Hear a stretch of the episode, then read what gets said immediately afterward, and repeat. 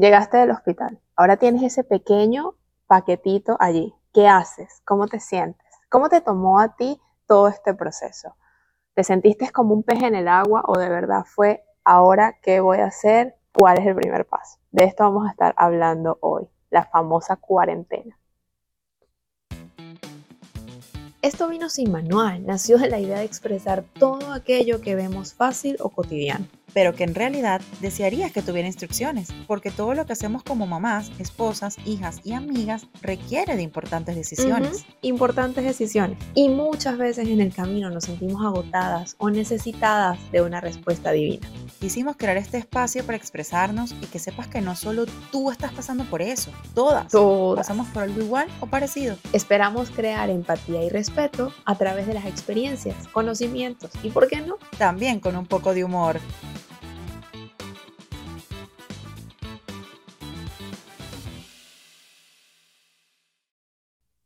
Hola Barbie, ¿cómo estás? Hola Steffi, bien, ¿y tú?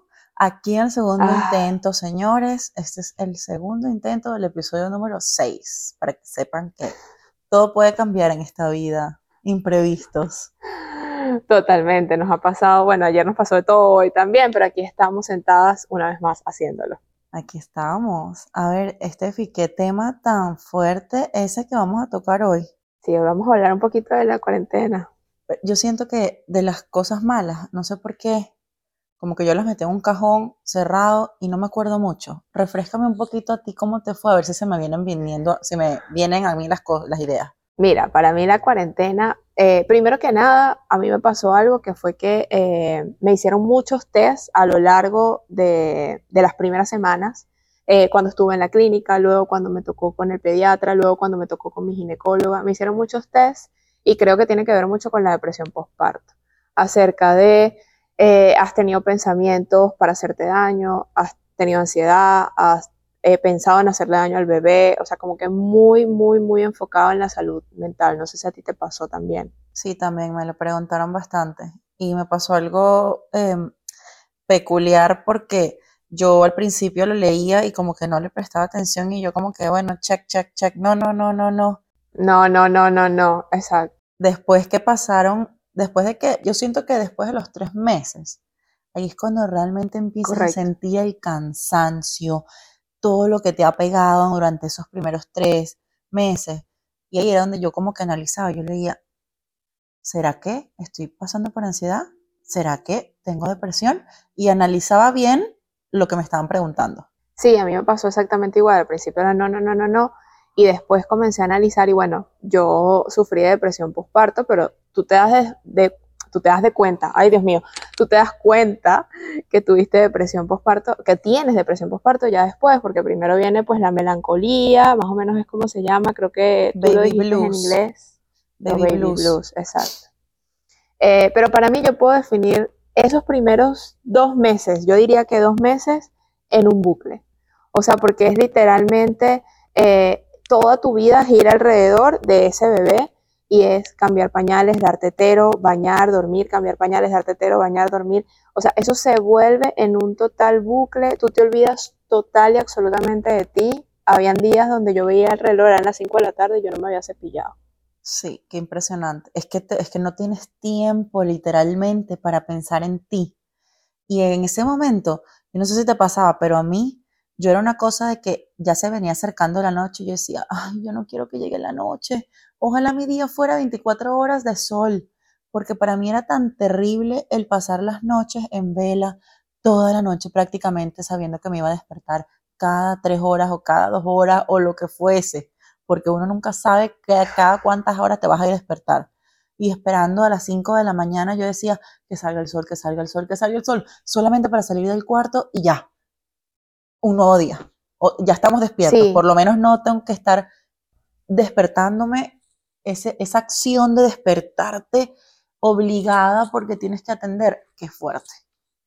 Sí, eso es. Y ahorita que dices esa palabra clave, que es obligada, eh, a mí me pasó algo muy peculiar en este tiempo, y es que yo tenía muchas expectativas por lo que escuchaba de otras mamás, por lo que veía en redes sociales, de ese amor mágico, inmenso, increíble que tú sientes cuando ese bebé, cuando ese bebé sale. eh, y a mí, no me pasó en ese momento, en ese tiempo. A mí me pasó que yo sentía una responsabilidad, una obligación por mantener a esa bebé en vida, por mantener a esa bebé bien, que no solo en vida, sino que estuviera bien. Y recuerdo que sentía mucho sentimiento de culpa porque me comparaba con otras mamás y sentía mucha vergüenza de hablarlo. Y recuerdo que como cosa mía le preguntaba a algunas amigas en plan de, Epa, ¿tú sentiste así un amor mágico y tal? Y fue impresionante escuchar que muchas de mis amigas se sintieron igual que yo en su momento. Lo que pasa es que eso no se habla, pero también es un sentimiento válido en ese momento que no a todas les pasa, pero por ejemplo a mí me pasó. Sí, es que no se habla. Creo que no me pasó, no sé, es que como te digo, tengo muchos espacios en blancos de, esos, de ese tiempo. Porque como tú dices, es un círculo. Es un bucle y no, no sales de ahí, entonces como que no tienes mucha, mucho en qué pensar y qué analizar en ese momento. No sé, no recuerdo si tal vez realmente eso fue lo que yo sentí. Yo siento que sí, fueron unos meses, es como amor y odio. Son unos meses en los que estás completamente feliz porque te despiertas y los ves o que te despiertas. Y huelen delicioso. Rico. Es, y cuando te despiertas, como dije, obligada en la noche porque realmente es, te tienes que despertar, quieras Yo creo que nadie se quiere, o yo creo que nadie desea levantarse cada hora en la noche y volver a intentar conectar ese sueño. Sí, y claro, esa te despiertas porque tienes que mantener a esa personita alimentada, no la puedes dejar simplemente llorar, ah, voy a dormir y lo dejo ahí llorar chillando. Pero es ese sentimiento de que cuando llegas, te despertaste, como que se te pasa porque sabes que lo tienes al bebé ahí. Sí. Entonces es una cosa como que, qué fuerte despertarme, pero qué lindo saber que estoy despertándome para esa personita. No sé, es una cosa tan complicada. Sí, es muy loco. Y no sé si fue tu caso, en mi caso yo tuve apoyo, eso, pues como el primer mes, por decirlo así, estuvo 15 días una tía muy querida, y luego estuvo 15 días eh, mi mamá, entonces como que ese, ese mes, dos meses, mi mamá también estuvo un rato más, fue una ayuda. Eh, sin embargo, tengo que decir que al principio yo estaba muy reacia de esa ayuda. Mm. O sea, yo estaba como, yo puedo hacerlo, qué tanto, he hecho un millón de cosas en mi vida increíbles, qué tan heavy puede ser, yo voy a confiar en mi instinto maternal. Sí.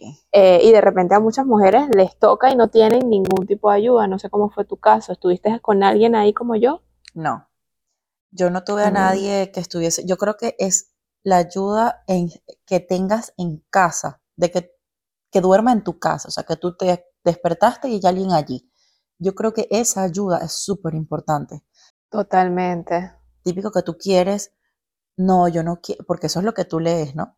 Yo no quiero que nadie me vaya a estar, nadie se quede en mi casa ni está mucha gente en mi casa esos primeros, esas primeras semanas, porque yo quiero que la conexión entre mi esposo, mi hijo y yo. La familia y tal. Que nos conozcamos, qué tal, que no sé qué. A mí me tocó eh, dos, dos experiencias un poco distintas, más o menos, con mis dos, con mis dos bebés pero con el primero, que es ese primer, esa primera entrada, la bienvenida a la maternidad, yo no tenía ayuda. Estaba mi mamá cerca, vivía en el edificio de al lado, literal, y ella pasaba antes de ir al trabajo, me dejaba desayuno, pasaba después del trabajo a ver cómo yo estaba, eh, unos raticos, ¿no? Hacerme comida para varios claro, llevarte comida. Ella me ayudaba bastante con eso.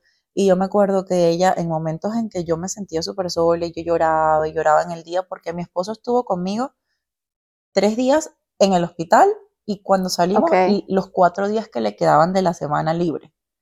Y ya después ah, de porque eso es otro tema. Tuvo que volver Aquí en Estados Unidos, básicamente no hay licencia ni para mamá ni para papá, por ejemplo, como es en Europa, que la licencia es larguísima, preparto y posparto para ambas partes. Y, y, yo, y pensándolo bien, te preguntan y están súper aquí atentos a lo que es la, la, ¿cómo se dice? La salud mental la salud de las mental. mamás, de las mujeres, pero entonces no te dejan que tengas ayuda en el posparto. Entonces es como que te vamos a ayudar si te vuelves loca, pero no, pero no vas no a tener te damos la licencia, porque a ver, no es que no te la den, sino que queda a adjudicación de tu empleador. Y depende del trabajo que tengas también.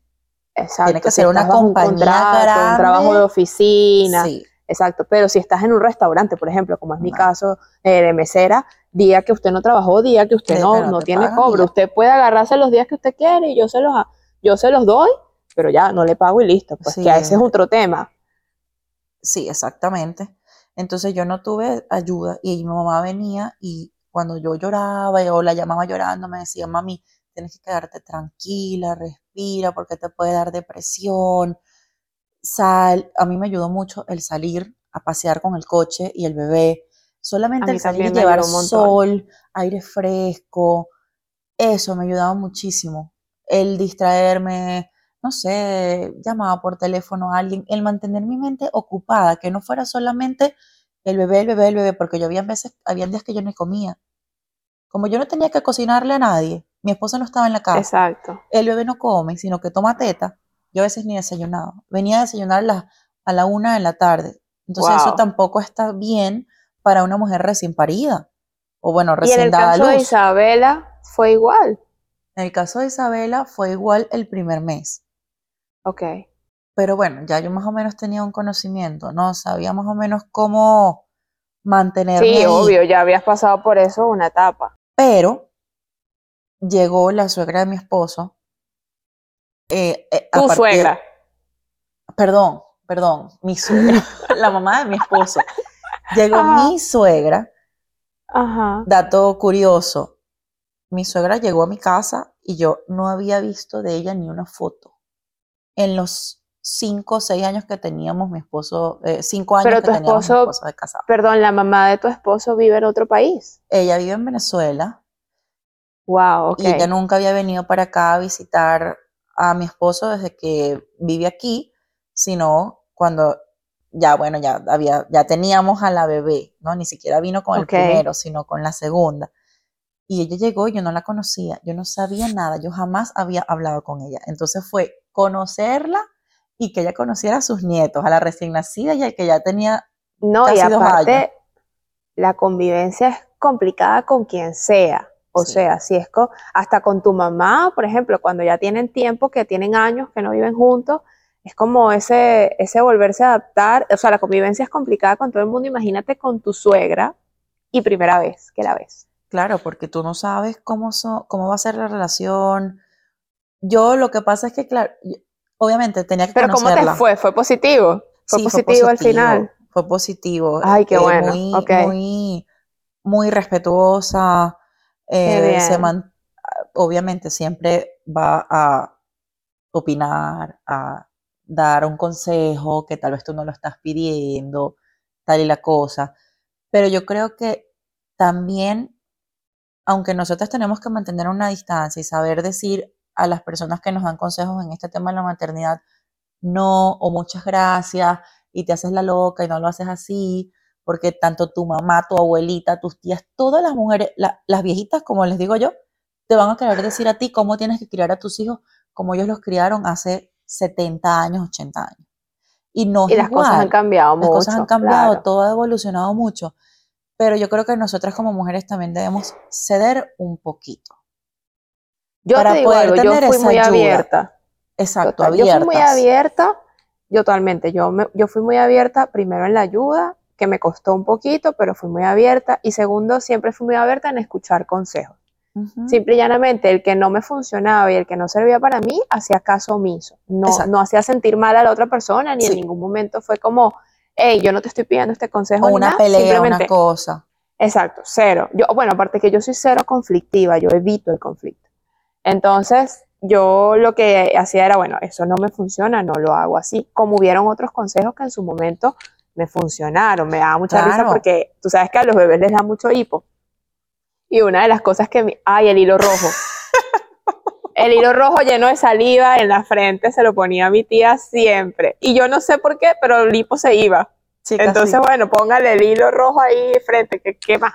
No, hay cosas, hay cosas con Y mi eso mamá, no quita ni te pone ni te quita nada. nada. Con mi mamá yo también, yo dejaba que eh, habían cosas que ella hacía y yo, dale, está bien. Obviamente ellas tienen conocimiento y definitivamente saben cosas que tú no sabes, porque apenas tú entras a esta vida, a esta nueva vida, que tienes un bebé recién nacido en los brazos, por más que tú tengas instinto, tú no vas a saber muchas Y cosas. por más que hayas leído libros y que hayas visto documentales y que hayas visto un montón de cosas, otra, una cosa es lo que leíste, viste y escuchaste y otra es la experiencia vivida. Es totalmente No, y diferente. claro, y que te pares de repente en la madrugada, en un momento que tú lo, que- lo que haces es te congelas porque estás asustado. Primero, un bebecito recién nacido, tú no sabes qué hacer. Las, por más que sea, las mamás tienen experiencia, Sí, definitivamente. Yo con mi mamá sí tengo una relación muy bonita, incluso yo nada más quería con mi primer hijo que fuese ella la que lo cargara y lo tocara. la que Yo no quería que nadie lo tocara, porque típico también que tú no quieres que nadie toque al bebé. Que si A mí me pasó igual, yo que si no hablen cerca, que si no le besen en la cara, que si no... que si no tienes las vacunas, que si, exacto, un montón de cosas. Pero es que, a ver, es, es- es- y no es tan descabellado, porque bueno, por lo menos ahorita hay tantas enfermedades, tantas pandemias, tantas, eh, tantos virus, tantas cosas, que sin querer, sino simplemente dándole cariño, amor al bebé, resulta que eh, le transmitiste algo. Pero a mí me pasó exactamente igual. Yo dije, o quiero que esté mi tía, esta tía que vive en Miami, eh, que la queremos mucho, es la hermana mayor de mi abuela, o sea, que era como tener a mi abuela allí. Eh, o a mi mamá. Yo dije, bueno, y gracias a Dios, pues pude tener un poquito de las dos.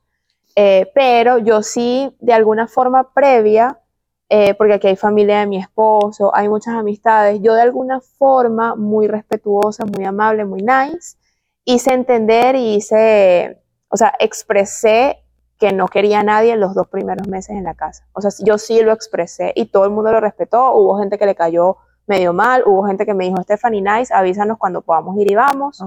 Eh, pero yo sí, yo sí lo hablé, de alguna forma yo sí lo expresé y, y quedó como claro.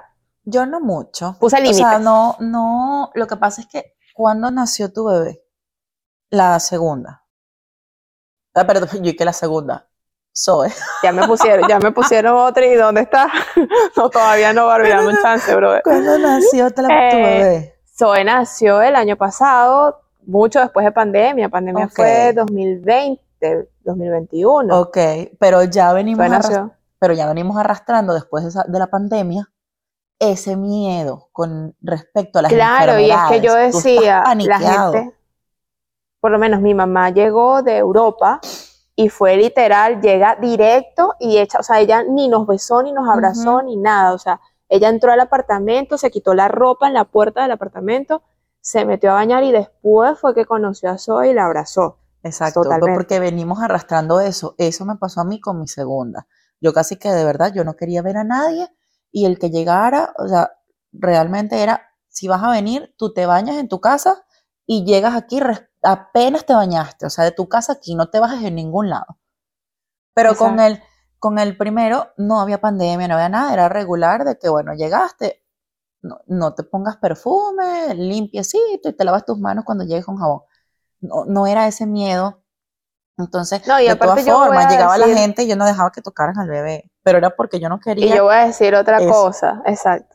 Y yo aquí voy que al consejo, el consejo del día de hoy para ti es.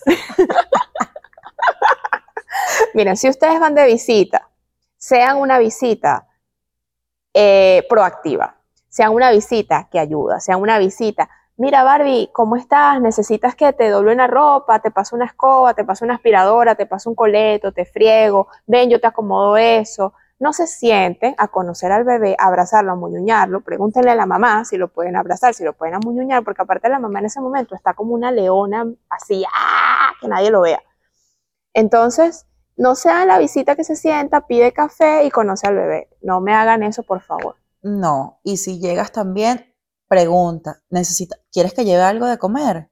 ¿Cocinaste? ¿Tienes Ay, comida? sí. Traigan comida a la casa de una mujer que acaba de tener un bebé, si vas a ir de visita y la acepta.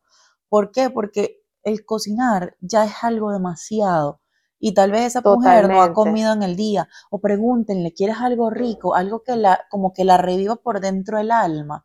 Llévale algo. Si te dice, sí, yo quiero que me traigas, no sé, un McDonald's. Entonces agarra y llévale, pizza. llévale algo que le guste para que se sienta que revive.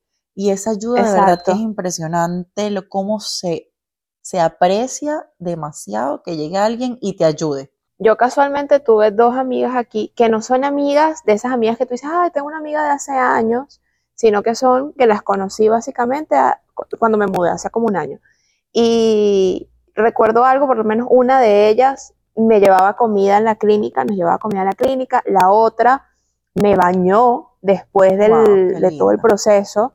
Eh, y estando en la casa, ellas llegaban y eran el plan de, ¿quieres que te ayude con Zoe? Dame a Zoe, ve a bañarte, no sé qué. Y ¿qué hay que darle? Hay que darle el tetero, explícame, ¿cómo la pongo? ¿Cómo se lo toma? ¿Le gusta sentada? ¿Le gusta acostada? ¿Me siento yo? ¿La paro? ¿La meneo? ¿La sacudo? O sea, porque todos los bebés tienen pues sus manías que cada mamá sabe. Entonces, qué bonito es alguien que estoy aquí para ti. ¿Qué quieres que haga y cómo quieres que lo haga? Qué lindo. Eso me parece fenomenal. Sabes que a mí me pasó algo que jamás se me va a olvidar y se lo agradeceré toda la vida. Creo que a, dos amigas en el cuando estaba recién dada a luz de Isabel, de Ángelo, de mi primer bebé, ya esa amiga mía había tenido un bebito hacía casi un año. O sea, ella sabía lo que yo estaba pasando. Exacto. Ella agarró, porque ella sabe que, ella es como yo, ella sabe que si visitas inesperadas, a veces no queremos. O podemos que en ese momento queremos tomar la siesta con el bebé. O sea, es una, por eso es que hay que preguntar antes de ir a una casa. ¿Puedo ir? ¿A qué hora puedo ir? Porque tú no sabes si esa mamá está esperando que el bebé tome la siesta para ella acostarse a dormir, para dormir. con el bebé. Exacto. Entonces que tú te quedas ahí estar instalado todo el día en la casa. Esa mujer está así, que por, porque simplemente no te, no te puede decir como que le da penita irte. Entonces hay que preguntar Le da pena, exacto. Hay que preguntar todo. ¿A qué hora puedo ir? Bueno, voy un ratico, ¿sabes? Y nosotras las mujeres también comunicarlo. Sí, dale, ven a esta hora pero un ratico nada más porque estoy mamá, pero sí te quiero ver, porque a nosotras nos hace falta ver a alguien y hablar con alguien. Pero bueno, esta amiga mía, esta amiga mía llegó y de repente me mandó un mensaje, te dejé algo afuera.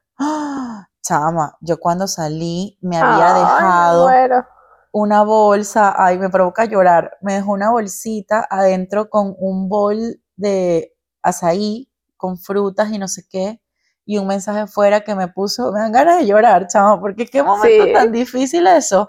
Esos son días demasiado fuertes.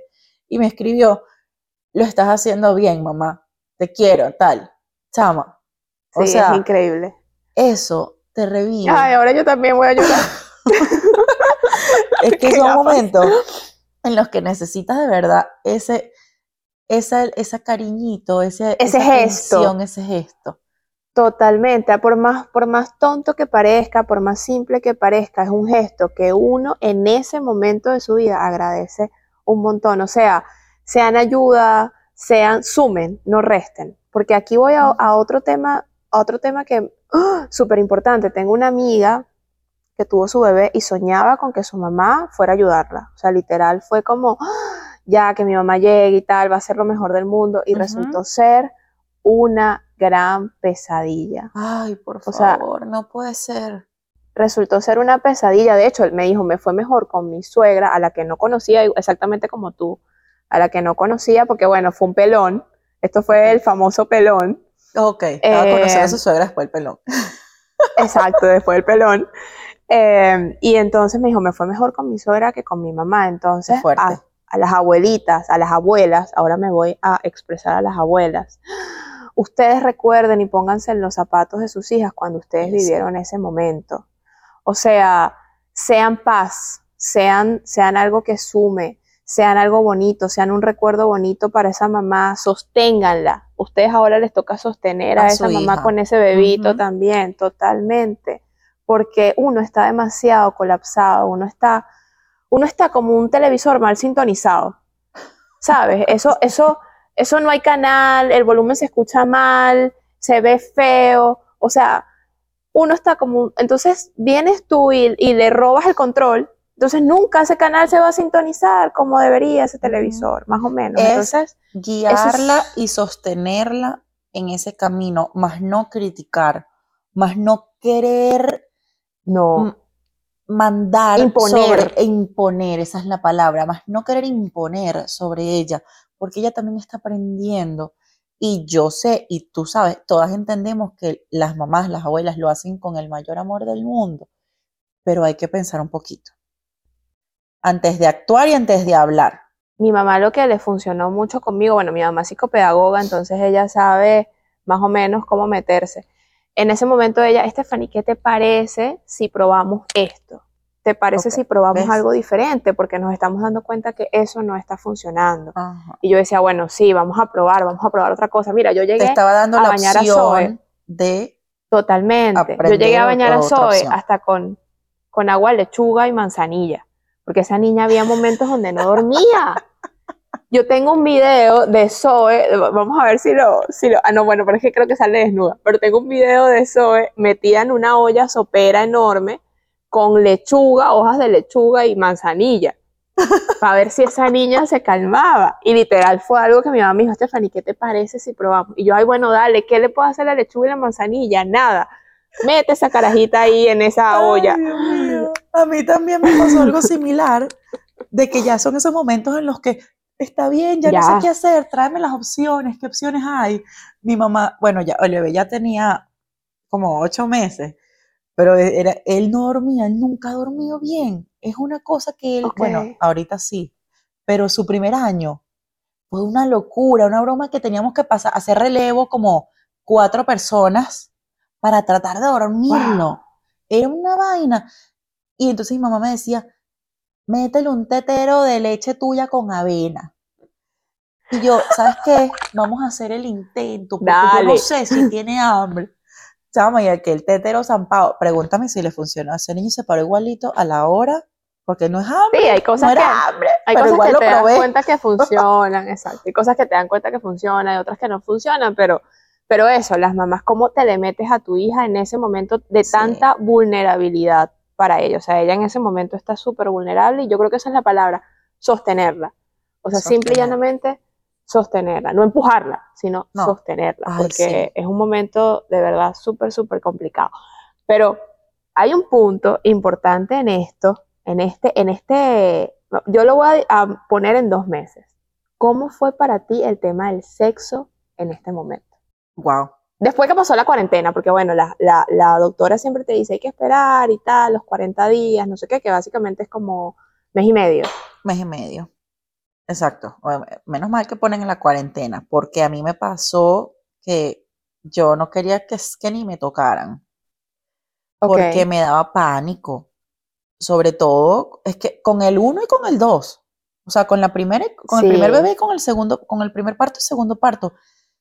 Porque, wow, qué fuerte. O sea, yo parí.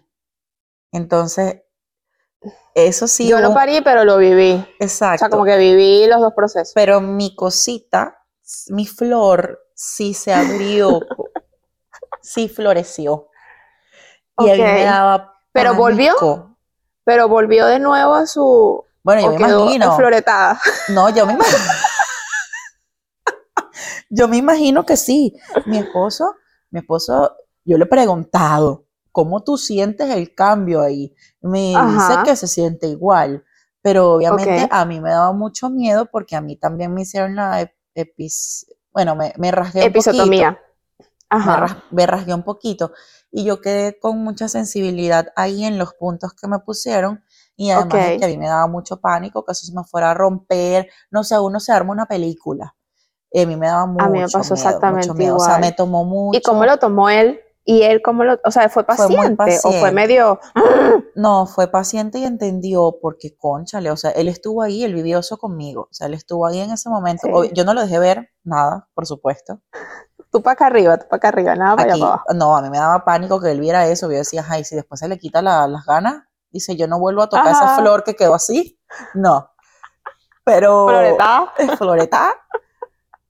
Flor de, como flor de barranco. Mi mamá dice flor de barranco. Ay, Dios mío, más fea imposible. Pero no, él entendió, él fue muy paciente y literal fue como haciéndolo por primera vez. Todo Sí, a calmadito, suavecito, Y, pero nos, bueno, yo no tomó, sé si nos tomó más tiempo, o sea, no fue de un que, ay, proceso. ay, ya, hoy, hoy terminó la cuarentena, hoy me dieron la luz verde de una. No, sí, fue un proceso, porque yo A necesitaba mí me tomó más tiempo, yo también. cómoda, o sea, A- segura. Adicional, adicional que mentalmente los hombres y las mujeres funcionamos muy distintos. O sea, los hombres necesitan eso para relajarse, nosotros necesitamos relajarnos para eso. Para eso. O sea, es diferente. Entonces, en ese momento, Totalmente. ¿qué relajación puedes sentir tú si cuando tienes tiempo, tú lo que quieres es dormir?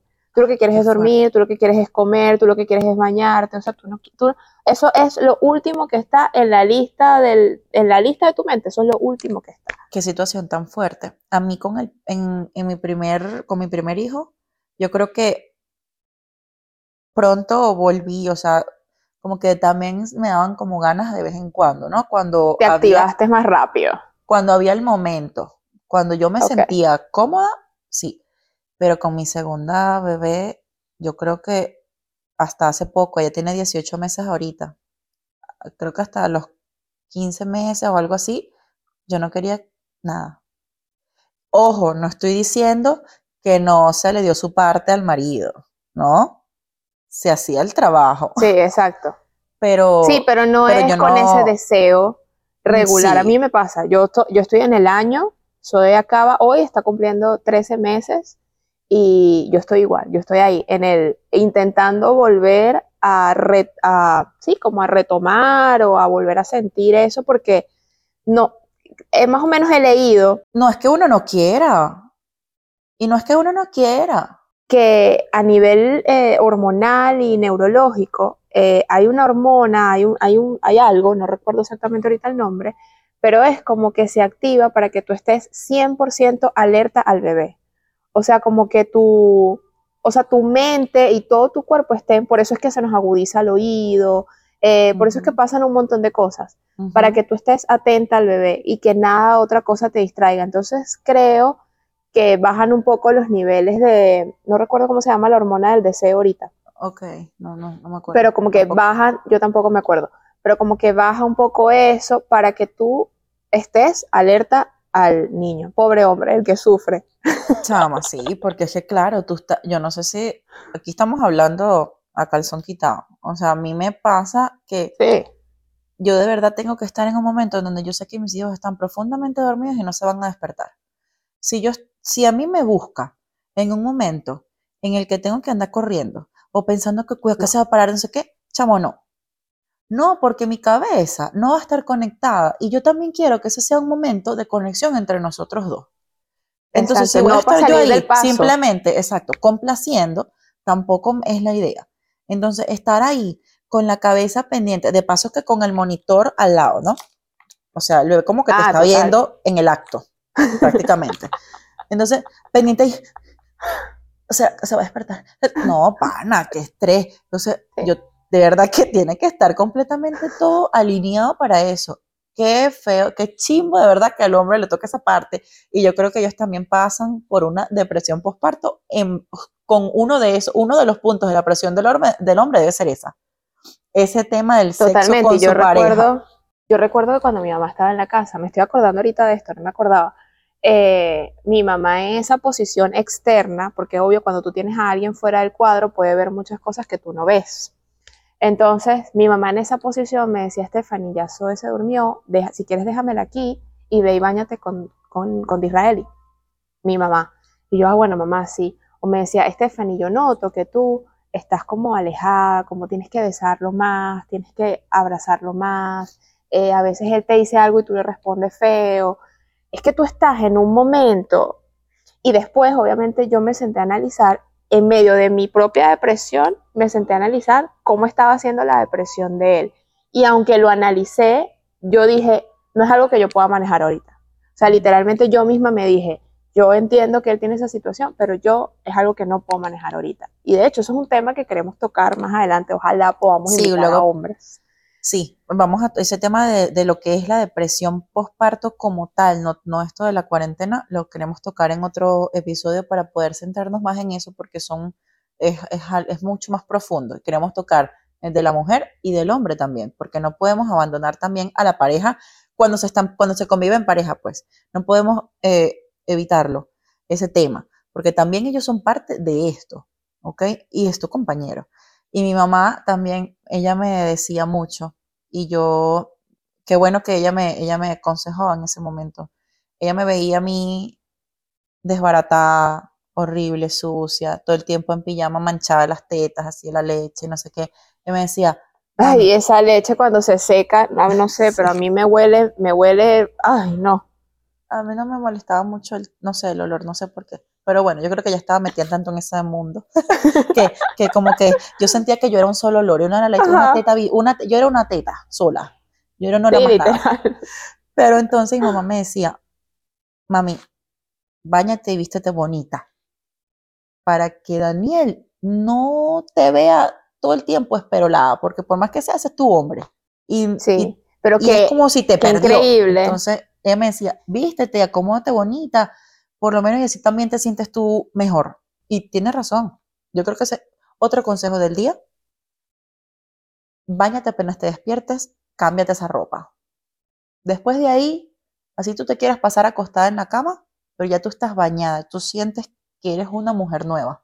Totalmente de acuerdo. Yo recuerdo que yo, eso sí tengo, yo estoy muy acostumbrada como a ese primer baño de la mañana y era algo que hacía. Yo me paraba unos minutos, eh, me paraba un poquito antes que la bebé y decía, me voy a bañar rapidito. Y eso, eso sí, eso era un baño de pájaro. Sí, Pa, pa, pa, pero- pa, cinco minutos. Ajá, exacto. Eso, eso era un ras Pero ya me cambiaba la ropa y mi ánimo y mi, y mi forma de ver el día cambiaba totalmente, igual que acomodar la cama. A mí me pasaba eso. Ay, Yo me paraba, me No, bañaba y acomodaba la cama. Y, Ver la cama y eso, acomodada es como que estás empezando el día bien. Esa cama ahí enrollada, verla, verla a mí me enferma. Y me A tocaba a veces dejarla, me tocaba a veces dejarla así por. X o Y y me enferma. O sea, yo la veo y es como que, no, o sea, yo tengo que por lo menos estirar la sábana así encima y ya. Sí, exacto. A- al igual que les digo algo, por lo menos a mí me pasó, yo soy súper maniática con la limpieza, con la organización, las cosas se tienen que terminar en el momento que se decide Mm. hacer. Y para mí, este proceso de tener bebé, sobre todo en, en ese proceso de la cuarentena, eh, yo recuerdo que mi terapeuta me decía, Stephanie, déjalo ir. O sea, si el plato está ahí, el plato no se va a mover, tú lo puedes fregar cuando la bebé se duerma en la noche, cuando no sé qué. Entonces también mi terapeuta sí me hizo, me hizo trabajar mucho en ese soltar. O sea, en ese, si te quieres dormir todo el día, no importa, duérmete todo el día, no te sientas inútil, porque era un sentimiento de inutilidad que yo tenía. Eh, bueno, en fin, un montón de cosas. Entonces también les digo, eh, relájense un poquito. O sea, bañense, acomoden Sí. su camita si les hace sentir bien y tal, pero suelten un poquito porque es un momento complicado en muchos aspectos. Sí, definitivamente que es un momento complicado. Pero que después, después tenemos que tocar ese tema de verdad de, de sobre todo como el- la relación con la pareja. Ese tema me gustaría que lo toquemos más adelante. Porque Y yo creo que eso tiene un montón de un brechas. caso. Eso nos va a sacar un montón de brechas. O sea, eso, Sí. eso es un caso y es un caso que continúa, y de hecho lo hablábamos en uno de los episodios anteriores. Es un caso que continúa y muchas parejas lo superan y otras no. Ah, lo hablamos Sí. cuando tú conversaste de tu situación con, con Daniel. Cierto. Ustedes lo pudieron superar, pero hay muchas parejas que no lo superan. Hay muchas parejas No que dicen pueden. ya, hasta aquí. Es fuerte. Así que tiene, tiene, tiene mucha tela que cortar. Y Sí. lo que te iba a decir, la que increíble que las mujeres tenemos que estar pendientes de nosotras, pendientes de la casa, pendientes del bebé y también pendientes del marido, que también Del necesita de nosotros, que la casa, que el bebé, que. ¡Wow! Es que, Guau. es que por más que sea, ellos fueron, o sea, fuimos, fuimos marido y mujer antes del bebé. Entonces llega un bebé y es como que, chao, vete, no te quiero.